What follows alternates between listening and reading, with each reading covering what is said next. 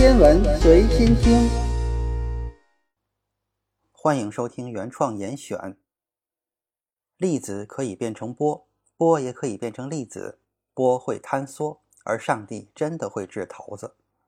上一期咱们已经了解了，在宇宙这样宏大的尺度上，爱因斯坦的狭义相对论和广义相对论体现出了人类智力的最高成就。直到今天，科学家和工程师还在利用它们来解决各种问题。这些问题有的深奥，有的普通，涉及到我们日常生活中的方方面面。狭义相对论和广义相对论之所以被认为是可信的，是因为现在可以通过对合并的黑洞、几十亿光年外的超新星这些远离日常生活经验的事进行科学观察和测量。可是这些理论也许过于宏大。反而使得我们有些忽视了对物质本质的理解，而对于物质思考的重点，还需要回到物质本身上来。我们再把目光集中到古希腊原子论者的探索精神上，更加仔细地观察宇宙基本组分的小尺度结构。虽然我们只能看到其中大约百分之四点九的普通物质，但是还是要提醒一下各位听众，最好有个心理准备，因为最终得出的结论将会是颠覆性的。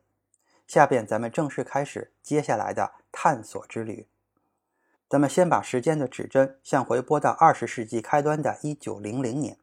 自从牛顿时代以来，物质由原子构成的观点在科学界已经有了一定的基础。但在十九世纪末二十世纪初，仍然有许多物理学家固执己见，并不认可原子的存在。主要是因为在那个年代，并没有证据能够证明原子是存在的。德国物理学家马克思·普朗克就是其中之一。普朗克是经典力学的大师，而这门学科是由他的劲敌奥地利物理学家路德维希·波尔兹曼推广开的。波尔兹曼认为，如果物质确实是由原子构成的，那么像热能和熵这样的热力学量，就是对数以亿计的单个原子或分子的性质和行为进行统计平均的结果。日常生活中，水的温度代表了所有分子的随机运动和动能的统计平均值。给水加热就是增加了它们运动的速度，表现出来的现象就是水温在上升。但是这种统计方法处理的是可能性，而不是确定性。一些热力学变量会确定无疑地遵循着某些定律，其中最为著名的就是热力学第二定律。在一个不受外界影响的封闭系统内，无论发生何种自发的变化。该系统内部的熵总会增加，混乱将统治一切，这是整个宇宙都无法逃脱的命运。普朗克是没有办法接受这种说法的，他要找到一种方法来证明波尔兹曼提出的这种统计的方法是错误的。他在1897年选择了所谓的黑体辐射的性质作为论述的基础。任意物体被加热到高温时都会发光，温度越高，发出的光的强度也就越大。这使其辐射光的频率升高，也就是说波长会变短。在一个物体温度逐渐升高的过程中，它首先会发出红光，然后会依次变成橙黄色、亮黄色，最终变成明亮的白色。理论物理学家采用了一种基于黑体概念的模型，将物体发光的理论进行简化。所谓黑体，就是一种完全不会反射光的物体，其发出辐射的强度完全取决于其包含的能量。一八九三年，奥地利物理学家威廉·维恩提出了维恩公式，很多人就开始做实验来验证这个公式。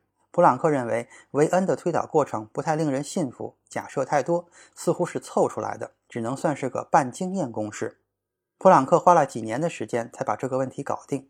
他从电磁学理论入手，推导出了维恩公式。他不知道的是，后来有一个愣小子自己在家里也闷头推算了一遍，跟他的结果一模一样。这个愣小子就是爱因斯坦。维恩公式是有局限性的，物体的温度在八百 K 到一千四百 K 左右的时候，数据跟维恩公式符合的很不错。但是低温部分对不上，物理学上叫做系统性偏差。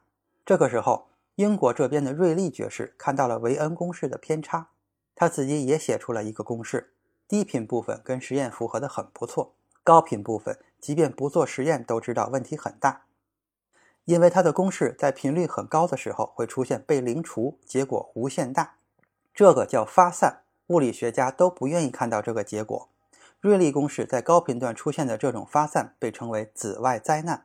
普朗克在这两个公式的基础上凑出了一个公式，通过实验验证与实际吻合的还不错，这就是辐射定律。这一定律中出现了两个基本的物理常数，一个与温度有关，被称为波尔兹曼常数；另一个与辐射频率有关，被称为普朗克常数。定律很完美，但实际上只是一条根据数据而产生的数学公式而已。普朗克需要做的是为它找到深层的理论诠释。他采用的方法与波尔兹曼略有不同，但他也发现黑体辐射的发射和吸收能量的过程，就像它们是由离散的原子组成的一样，是一份儿一份儿的。他将其称为能量子。随着普朗克研究的深入，他逐渐接受了原子论的观点。一九零零年的十二月十四日，普朗克在德国物理学会每两周一次的例会上提出了他对辐射定律的全新推导。就是这一天，标志着量子革命的开始。爱因斯坦对普朗克推导结果态度非常谨慎，他认为凑公式是一种投机取巧的做法，实际上并不尽如人意。到了1905年的时候，关于原子和分子存在的证据越来越多，物质由微粒构成的观点也占据了主导地位，而这也是爱因斯坦在关于布朗运动的论文中所提出的观点。在爱因斯坦发表的另一篇论文中提出。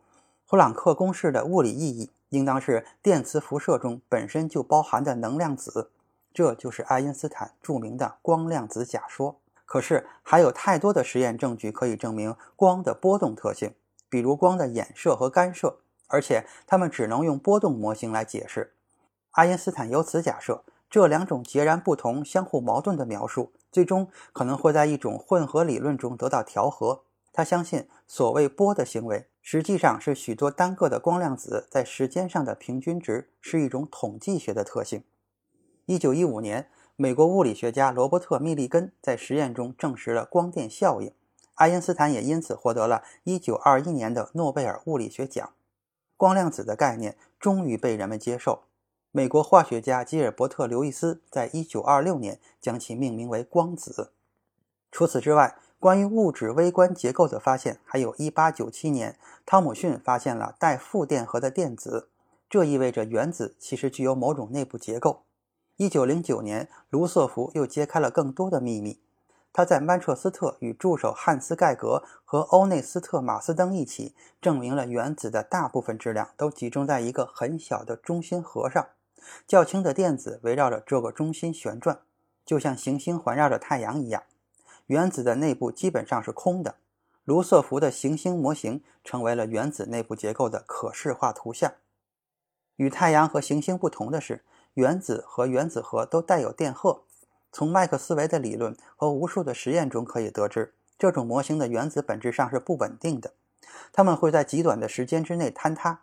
1913年，丹麦物理学家尼尔斯·波尔对电子的轨道产生了兴趣。他想知道有没有可能电子围绕中心质子的公转轨道也像地球轨道一样是固定的，只是这样的轨道不止一个，而是有好几个，其能量都不相同。这种情况下，电子在吸收光以后就会离开一个轨道，转移到另一个能量更高、离原子核更远的轨道上。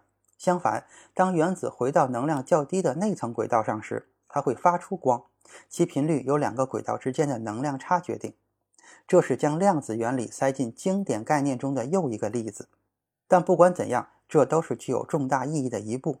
用于表征电子轨道的整数被称为量子数，而在不同轨道之间发生的转移或转变被称为量子跃迁。波尔把量子条件强行添加进来，才引进了量子数，但是他并没有解释量子数从何而来。直到十年后，这个问题才真正有了答案。一九二三年。法国物理学家路易·德布罗意公爵将两个伟大的公式结合到了一起，一个来自狭义相对论，另一个来自普朗克的辐射定律和爱因斯坦的光量子假说。既然它们都是光子能量的表达式，那么将它们结合在一起又有什么不可以呢？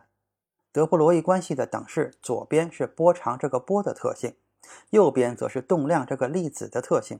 这就表明，从某种奇怪的意义上说，光子既是波。又是粒子，这本身已经是一个相当了不起的结论了。但是德布罗意的进一步推导更加令人惊叹。这是一个更加反直觉的观点。有质量的物体都会具有波的性质，是不是不符合我们日常的经验？我们日常生活中接触到的物体，相对粒子来说质量较大，动量也很大，而普朗克常数的值又非常非常的小。根据德布罗意关系计算一个高速移动中的网球的波长，它就会得到一个极小的数值。这么短的波长，正常人是很难察觉到的。